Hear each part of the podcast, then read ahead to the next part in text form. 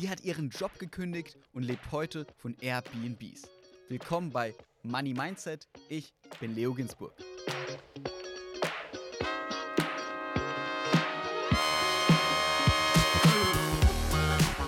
Disclaimer. Die Inhalte dieses Podcasts beinhalten keine Kaufempfehlung der Redaktion. Aktien, Kryptowährungen und Investments sind grundsätzlich mit Risiko verbunden.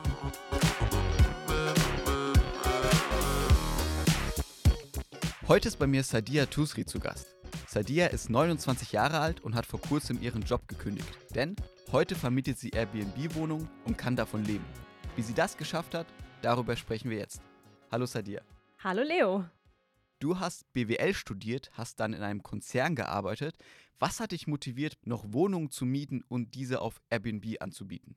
Der Hintergrund war, ich habe im Einkauf angefangen, hat mir auch Spaß gemacht, aber ich habe so nach circa anderthalb Jahren gemerkt, dass ich einfach irgendwie unterfordert bin und dass mich der Job nicht zu 100 Prozent erfüllt. Und habe dann natürlich angefangen, mir Gedanken zu machen, was möchte ich dann in der Zukunft machen. Und da war natürlich ganz klar die Antwort, dass ich nicht meine Zeit damit verschwenden will, in Anführungszeichen, Montag bis Freitag in einem Büro zu sitzen und unterfordert zu sein. Und ich habe zusammen mit meinem Freund und jetzigen Geschäftspartner damals an unterschiedlichen Geschäftsideen dann äh, gearbeitet. Und zu dem Thema Ferienwohnungen, Ferienunterkünfte kamen wir dann eigentlich so. Also für mich war halt Reisen immer eine absolute Leidenschaft, ist es immer noch. Und ich wollte was machen, was natürlich mit meiner Leidenschaft einhergeht. Und das konnte ich mir beim Reisethema oder Unterkünfte sehr gut vorstellen. Es war auch immer so, dass zum Beispiel, wenn ich selber auf Reisen gegangen bin oder eben zusammen mit meinem Freund, dass so die Herausforderung oft war, egal ob jetzt in Deutschland oder im Ausland, schöne Unterkünfte zu finden, also gerade im Ferienwohnungsbereich gibt es einfach oft gerade im ländlichen Bereich immer noch wenig Auswahl an schönen Unterkünften, die modern sind, die digital aufgestellt sind und ja, wo man sich als Gast dann entsprechend auch wohlfühlt. Das sind oft so veraltete Angebote. Und da war so ein bisschen der Gedanke dann, wäre ja super cool, Reisenden wie uns eben solche Unterkünfte zur Verfügung zu stellen, die ja irgendwo authentisch, aber trotzdem eben individuell sind. Und so ist das Ganze entstanden. Also die Langeweile im Job hat mich dazu gebracht, eben äh, mehr zu wollen. Und dann haben wir uns da ausprobiert und sind dann an den Gedanken rangegangen, wie könnten wir denn jetzt starten mit Ferienwohnungen.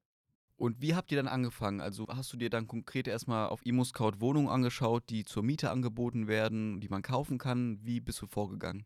Also ganz am Anfang war es so, dass ich dann erstmal überlegt habe, was sind denn die Optionen überhaupt? Muss ich eine Wohnung kaufen? Kann ich eine Wohnung mieten?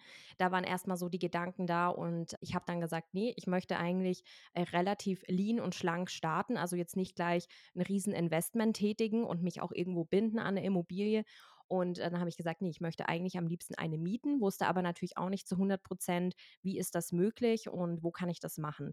Ich habe dann gesagt, okay, ich gehe erstmal in eine klassische Ferienregion, Ferienwohnungen, ländliche Regionen, Schwarzwald, Allgäu, was man eben so kennt. Und genau, und dann habe ich dort tatsächlich Vermieter angeschrieben, die dort Apartments inseriert hatten und äh, teilweise auch für Ferienwohnungszwecke. Und da muss ich dazu sagen, also es gibt ja im Immobilienbereich unterschiedliche Deklarationen. Es gibt äh, Ferienimmobilien, äh, die also wirklich klassisch für Ferienvermietung oder als Ferienwohnsitz gedacht sind. Dann gibt es natürlich die ganz normalen Wohnungen, wo man privat eben als Dauermieter wohnt. Und dann gibt es Gästehäuser, Hotels und so weiter. Und am Anfang haben wir dann gesagt, okay, wir müssen auf jeden Fall in den Ferienapartment-Bereich reingehen. Und das war dann eben so ein kleines 40 Quadratmeter Apartment, das wir da gefunden haben, wo der Vermieter auch gesagt hat, könnte ich mir vorstellen, dass ihr das macht, bin ich offen dafür. Und so hat das Ganze dann gestartet im Schwarzwald. Und wie waren so die ersten Erfahrungen bei eurer ersten Wohnung? Ging alles glatt? Also alles ging glatt, kann man jetzt, denke ich, nicht sagen. Aber dafür, dass es das erste Testprojekt war, lief es tatsächlich ziemlich gut, muss ich sagen. Wir haben damals in Stuttgart gelebt und der Schwarzwald war dann so zwei Stunden eine Strecke weg war eine ganz gute Entfernung für den Start. Zum einen, um nicht zu weit weg zu sein, zum anderen aber auch, um gleichzeitig alles remote aufzuziehen, denn das ist ja der Mehrwert, den ähm, dieses Geschäftsmodell, wie wir es betreiben, bietet, dass ich eben nicht immer vor Ort sein muss. Dann haben wir an den Wochenenden natürlich die Zeit genutzt, dort alles aufzubauen. Dann haben wir kleine Anpassungen gemacht am Wochenende. Wir haben so circa zwei Wochen insgesamt gebraucht, also zwei Wochenenden hatten dann Mitte Januar das Apartment fertig, haben Fotos gemacht und auf Airbnb das Inserat erstellt. Und dann angefangen zu vermieten. Genau. Und da lief eigentlich dann alles in der Hinsicht schon ziemlich gut, dass wir innerhalb von 24 Stunden die ersten Buchungen bekommen haben. War für uns natürlich damals ein cooler Überraschungseffekt, weil wir gar nicht genau wussten, wie schnell kommt da eine Buchung, wie läuft das. Mitte Januar ist jetzt nicht die High Season, um zu verreisen, ähm, hat aber trotzdem gut funktioniert. Das heißt, das war eure erste Wohnung. Ihr habt probiert, ihr habt gesehen, okay, das ist gar nicht so schwer, wie man vielleicht vorher denkt. Wie ging es dann weiter? Habt ihr euch immer mehr Wohnungen geholt oder was war euer Plan? Genau, also wir hatten dann natürlich den Gedanken, ja, okay, das macht uns Spaß, das funktioniert. Und dann haben wir so gegen Herbst 2020 tatsächlich weiter ausgebaut, haben gesagt, wir möchten dann aber äh, noch eine andere Region testen haben dann im Allgäu ein Apartment angemietet, um da einfach so ein bisschen den Vergleich zu haben. Gibt es Unterschiede zwischen den Regionen? Weil das Thema Standortanalyse ist ein super wichtiges Thema und da haben wir einfach über die Zeit jetzt Erfahrungswerte gesammelt, wie wir das angehen. Und so hatten wir dann eben innerhalb von einem Jahr schon zwei unterschiedliche Regionen, die wir testen konnten, liefen beide sehr, sehr gut vom Buchungsvolumen her und somit äh, wussten wir dann auch, okay, ähm, wir können uns auf jeden Fall auch breiter aufstellen. Und wie viele Apartments besitzt du heute? Also nicht Besitz, weil du sie ja nicht kaufst, aber wie viele Apartments kommen in euer Portfolio aktuell?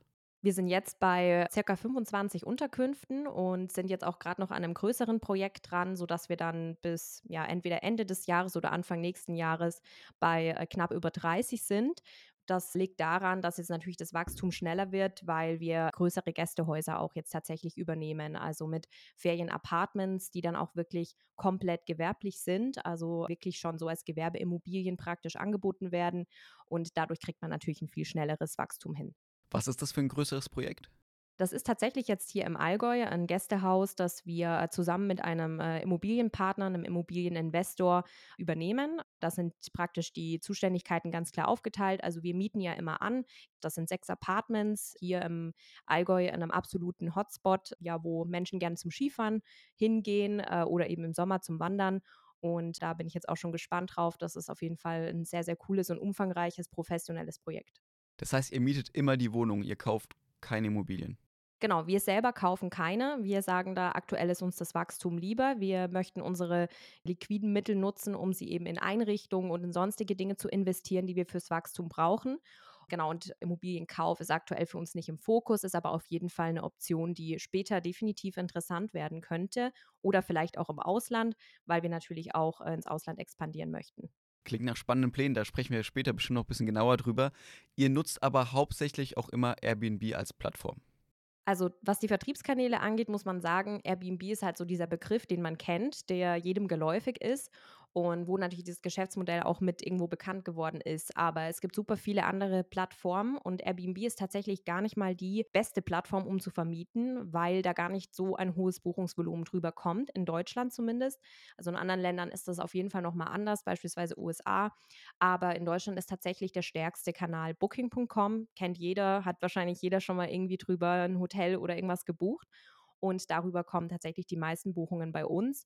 Und dann gibt es natürlich noch viele weitere Vertriebskanäle wie Fevo Direkt und so weiter. Genau, aber da muss man sich definitiv breit aufstellen, um natürlich auch ähm, sich nicht zu abhängig zu machen von einer Plattform. 25 Wohnungen, das klingt nicht ganz wenig. Wie viel Arbeit steckt dahinter? Also was ist so euer normaler Arbeitsalltag? Was muss man alles machen? Der größte Aufwand liegt auf jeden Fall darin, die zu akquirieren und alle rechtlichen Rahmenbedingungen natürlich auch entsprechend zu beachten na, ne, und hier einzusteuern, was eben an Genehmigungen und so weiter notwendig ist, aber dann auch der Aufbau vor allen Dingen, also Einrichtungen, ja vielleicht Verschönerungen in den Apartments, mal hier eine Wand anmalen und so weiter. Also das sind Dinge, die am aufwendigsten sind, das alles zu koordinieren und zu steuern und vor allen Dingen natürlich mit der Masse an Unterkünften wird das immer umfangreicher, weshalb wir da jetzt natürlich auch viel outsourcen, äh, mit Mitarbeiter, Dienstleister und so weiter dann beauftragen. Und wenn dann die ganze Unterkunft aufgesetzt ist, da haben wir dann einen hohen Automatisierungsgrad, weil wir viel mit digitalen Tools arbeiten. Also wir haben eine Buchungsverwaltungssoftware, also einen Channel Manager natürlich, über den alles zusammenläuft. Wir haben Tools für die Reinigung, sodass unsere Reinigungskräfte sich nicht mit uns abstimmen müssen, sondern komplett eigenständig in die Unterkünfte gehen können und dort eben die Arbeit erledigen. Wir haben zum Beispiel Pricing-Tools oder Dienstleister dafür, sodass wir sehr, sehr wenig operativ nur noch selbst machen müssen.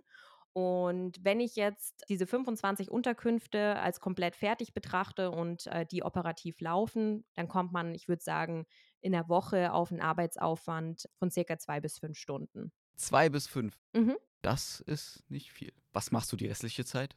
Also aktuell sind wir sehr viel damit beschäftigt, dass wir eben unsere Expansion vorbereiten, also eher an strategischen Zielen arbeiten wir und vor allen Dingen leben wir nicht nur von der Kurzzeitvermietung, also durch unsere Unterkünfte, sondern haben uns mittlerweile auch noch ein zweites Standbein aufgebaut mit der Beratung, wo wir jetzt eben Menschen auch ja begleiten in ihr eigenes Business mit Ferienwohnungen oder auch einfach nur einen zweiten Einkommensstrom sich aufzubauen, weil auch das eine sehr gute Möglichkeit ist, um seine Rente aufzubessern oder eben sein monatliches Einkommen.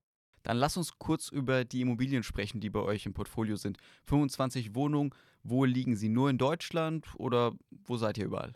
Wir sind bisher nur in Deutschland vertreten, haben uns äh, sehr, sehr stark bisher auf Ferienregionen konzentriert. Im Allgäu ist bisher unser größter Standort tatsächlich. Dann haben wir im Schwarzwald, im Chiemgau, also wirklich die beliebtesten Ferienregionen in Süddeutschland, äh, Unterkünfte, sind dann äh, noch seither in Dresden vertreten mit einem Objekt und möchten uns jetzt auch sukzessive in Städte erweitern. Und in Städten ist es aber so, dass man ja noch striktere rechtliche Rahmenbedingungen hat und es da schwieriger ist, in den Markt reinzukommen als Anfänger. Man muss da einfach genau wissen, auf was es ankommt. Also welche Immobilien kann ich nutzen, weil eben klassische Wohnungen, Privatwohnungen kann ich beispielsweise in Berlin oder München eben nicht nutzen für dieses Geschäftsmodell, sondern da gehen nur spezielle Immobilien, Gewerbeimmobilien und so weiter. Wie findet ihr die passende Wohnung? Also was muss eine Wohnung haben, damit ihr sagt, okay, da schlagen wir zu, die wollen wir zur Miete? Also der Standort muss auf jeden Fall passen. Zum Beispiel, wenn ich jetzt über Berlin spreche, dann ist Berlin ja nicht Berlin, sondern dann muss ich natürlich vorher analysieren, welches Viertel möchte ich jetzt und was kommen da für Leute. Und das muss ich ganz klar vorher, bevor ich irgendein Objekt anmiete, analysieren. Wie ist der Wettbewerb in dem Umfeld? Na? Wie treten die preislich auf? Sind die professioneller von der Ausstattung her oder eher altmodischer unterwegs, sage ich mal. Und was gibt es da für ein Potenzial allgemein in dem Markt? Ne? Also das sind alles so Faktoren, die da mit reinspielen. Wir sind jetzt eben auf Freizeitreisende eher spezialisiert. Deswegen achten wir zum Beispiel auf eine Großzügigkeit von dem Objekt, dass es eben nicht wie ein Hotelzimmer klassisch beengt ist, 14 Quadratmeter, sondern wir sind da eher ein bisschen großzügiger von den Flächen her. Wir achten auf die Aufteilung, um möglichst viele Personen unterzubringen und auf die Umgebung natürlich. Also wie convenient ist das Ganze für die Gäste. Müsst ihr dann auch eigentlich immer mit den Besitzern vorher sprechen? Weil ich kann mir das ja vorstellen, dass nicht alle Besitzer irgendwie cool finden, wenn ihre Wohnung dann irgendwie auf Airbnb landet. Muss man das immer vorher sagen oder wie macht ihr das? Auf jeden Fall, ganz klar. Das sollte auch wirklich jeder tun, der damit starten möchte, weil äh, es wirklich hier ganz klar um eine Partnerschaft geht. Also jetzt nicht einfach um irgendwie ein Mietverhältnis, wo man sagt, oh, ich miete mal irgendwie für mich privat eine Wohnung, sondern es ist eben schon etwas, was man professioneller betrachten sollte und deswegen auch transparent mit dem Vermieter sein, ihn ganz klar darüber informieren, was man vorhat, was eben auch vielleicht für Menschen reinkommen, wie die Prozesse sind. Und bei uns ist es mittlerweile natürlich bei unserer Größe und bei der Größe der Objekte sind es vor allen Dingen auch wirklich gewerbliche Partner, es sind teilweise Firmen, es sind teilweise professionelle Immobilieninvestoren, die natürlich auch bewusst Partnerschaften mit Leuten wie uns oder mit Firmen wie uns anstreben, da sie selber davon natürlich auch sehr stark profitieren. Dann lass uns doch über das sprechen, was, glaube ich, viele interessiert. Wie viel verdient man damit? Was ist euer Umsatz, was ist euer Gewinn? Wie viel Kohle kommt rein? Also die besten Unterkünfte, was hauptsächlich an den Hotspots liegt, ne, durch die Lage, haben wir Unterkünfte, die machen 7.000 oder 10.000 Euro Umsatz im Monat. Von der Gewinnmarge kann man ausgehen, sind so jenseits der 40 Prozent. Das kommt natürlich immer darauf an, ja, was habe ich für Reinigungskosten, wie ist das Thema Personal, also muss ich eher mit einer Firma arbeiten, habe ich eigene Angestellte, die natürlich ein Stück weit günstiger sind, wie ist die Auslastung, wie lange bleiben die Gäste, das ist eigentlich mit der größte Faktor, weil je länger sie bleiben, desto weniger Reinigungskosten natürlich. Das ist mal so eine Hausnummer, von der man ausgehen kann. Also im Schnitt 7000 pro Wohnung und dann mal 25 oder wie kann man das bei euch rechnen? Na, das wäre schön. Im Schnitt kann man sagen, die kleineren Apartments, also wenn man jetzt von einzelnen kleineren Apartments ausgeht, dann sind das so 3000 Euro Umsatz im Monat und in der High Season dann bis zu 4.000 oder 5.000 Euro Umsatz und wirklich die absoluten Top-Objekte, die eben in Top-Lagen sind, sind dann 7.000 bis 10.000 Euro Umsatz im Monat. Lasst ihr euch das auszahlen oder investiert ihr es weiter? Also aktuell ist das meiste natürlich, äh, was wir reinvestieren, weil uns das einfach wichtig ist, hier ein richtiges Unternehmen aufzubauen. Man könnte jetzt aber auch hergehen und sagen, wir bleiben einfach bei dem, was wir jetzt aktuell schon aufgebaut haben. Das wäre absolut nicht verwerflich, das wäre absolut okay und ausreichend und man könnte davon sehr gut leben. Wir selber zahlen uns aktuell eher weniger aus, weil wir sagen, wir möchten natürlich alles reinvestieren und eben die Firma wachsen lassen und nicht zu früh selber zu stark finanzielle Mittel rausziehen, weil wir das persönlich jetzt auch nicht brauchen zum aktuellen Zeitpunkt. Aber ich sag mal, die Zukunft sieht ja dann sicher auch anders aus. Wenn wir jetzt Hörerinnen und Hörer haben, die sagen, von Sadia, das Geschäftsmodell das überzeugt mich, ich habe richtig Bock drauf. Deine Tipps, wie sollte man starten? Also ich bin immer ein Fan davon, so zu starten, wie wir das gemacht haben. Also wirklich klein und nicht zu sagen, ich möchte hier sofort zehn Apartments auf einmal, wenn man die Prozesse noch nicht kennt und eben auch noch nie selber so einen Betrieb gesteuert hat. Das sollte man nicht unterschätzen. Das heißt, wirklich erstmal sich eine Region raussuchen, wo man so diesen perfekten Ausgleich hat, wie es bei uns war. Am besten idealerweise so maximal zwei Autostunden weit weg. Dann aber trotzdem natürlich die Möglichkeit zu haben, alles remote aufzuziehen. Und ja, einfach nicht zu übertreiben beim ersten Objekt mit dem Invest. Natürlich auch nicht an allen Ecken und Enden sparen. Die wichtigste Ausstattung in der Küche beispielsweise sollte da sein. Ne? Das ist immer so ein super wichtiger Faktor für die Kundenzufriedenheit, um auch gute Bewertungen einzusammeln. Also das sind auf jeden Fall so die drei Punkte. Standortanalyse nicht unterschätzen, dass es natürlich viele Standorte gibt, an denen das Geschäftsmodell gar nicht funktioniert. Zum Beispiel? Also es gibt viele natürlich in Deutschland. Es kommen auch ganz oft Leute zu uns und fragen uns, äh, funktioniert das Ganze in, keine Ahnung, Bad Wörishofen, funktioniert das Ganze an Ort XY? Ähm, und da sagen wir dann natürlich immer, muss man sich wirklich im Detail anschauen, weil jeder Ort natürlich irgendwo individuell ist. Aber jetzt nur um mal so eine Hausnummer zu nennen oder eine Richtung zu nennen. Es gibt beispielsweise Bad Füssing, Bad Griesbach, die Ecke beispielsweise, ist weniger interessant für die Kurzzeitvermietung, könnte aber zum Beispiel anders wirken auf Leute, die die Region analysieren oder da reingehen möchten, weil eben sehr, sehr viele Ferienunterkünfte dort tatsächlich angeboten werden. Und das sind zum Beispiel so Dinge, da darf man sich nicht irreführen lassen, wenn beispielsweise viel Angebot schon da ist, dass es dann bedeutet zwangsläufig, dass auch noch viel Nachfrage da ist. Wie wichtig ist Timing? Würdest du sagen, ihr habt auch ein bisschen Glück gehabt, weil das war so ein richtiger Airbnb-Hype oder kann man heute genauso erfolgreich starten? Ich würde sagen, man kann nach wie vor auf jeden Fall noch erfolgreich damit starten, aber es gibt immer mehr Rahmenbedingungen, die man beachten muss. Eben Stichwort widerrechtliche Rahmenbedingungen, Zweckentfremdungsverbote.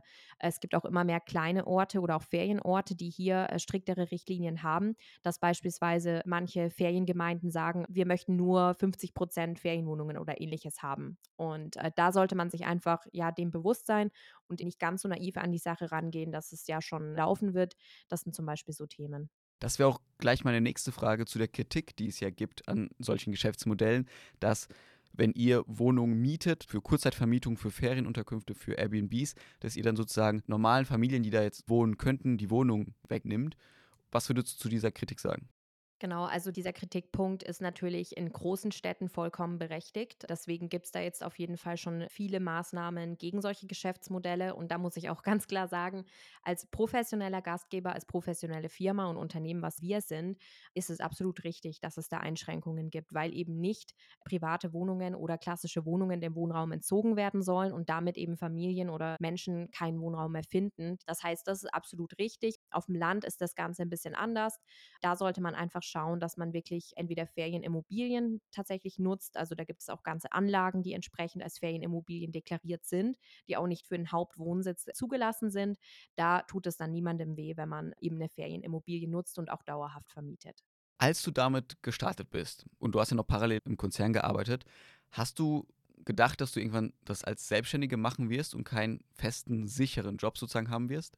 Also am Anfang war es natürlich viel testen und schauen, wo das Ganze hinführt, war dann aber relativ schnell klar, dass ich damit auf jeden Fall meinen Lebensunterhalt verdienen möchte, weil es natürlich ja mich viel mehr erfüllt.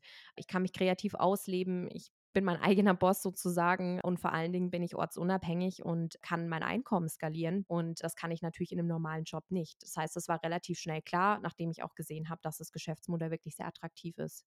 Glaubst du, du wirst jemals eine Chefin oder einen Chef haben? Oder jetzt für immer selbstständig? Also Stand jetzt glaube ich das nicht. ich werde natürlich auch alles daran setzen, dass äh, das Unternehmen erfolgreich bleibt. Und es ist natürlich eine Verantwortung, die man hat. Ne? Wir stellen jetzt auch Mitarbeiter ein, also feste Mitarbeiter. Und wir betrachten das wirklich professionell, dass wir eben sagen, wir sind natürlich auch vernünftig, schauen uns wirklich die Zahlen an jeden Monat, investieren nur in Objekte und in Dinge, die wir wirklich für richtig halten und wo wir unser Unternehmen sehen. Und eben nicht zu sagen, okay, ich kriege jetzt irgendwie einen Höhenflug und kaufe mir mal gleich irgendwie hier ein fettes Auto und so. Also das ist nicht unser Ansinn und insofern denke ich, dass es auf jeden Fall äh, weiterhin erfolgreich sich entwickelt. Heute 25 Wohnungen in zehn Jahren. Wie viele hast du da? also ich kann äh, dir sagen, was unser Ziel ist. In Deutschland sollen das an die 100 Unterkünfte werden. Und dieses Ziel möchten wir bis ja, 2024, 2025 sowas erreichen auf jeden Fall. Allerdings möchten wir auch die Expansion anstreben. Steht noch ein bisschen in den Sternen, wo genau das sein wird. Voraussichtlich USA. Das steht mal auf unserer ähm, Strategie. Und wie viele es da dann wirklich sein werden, das steht noch in den Sternen. Aber so viel auf jeden Fall mal in Deutschland. Dann viel Erfolg und vielen Dank, dass du hier warst und wir mit dir über deine Investments sprechen konnten. Ja, vielen Dank. Kann ich nur zurückgeben. Das war wieder eine Folge Money Mindset. Heute mit einem Gast, der uns bestimmt alle motiviert, selbstständig was zu reißen. Wie immer, wenn euch die Folge gefallen hat, lasst eine Bewertung da, teilt die Folge, sprecht mit Freunden über uns. Ich bin Leo Ginsburg. Bis zum nächsten Mal.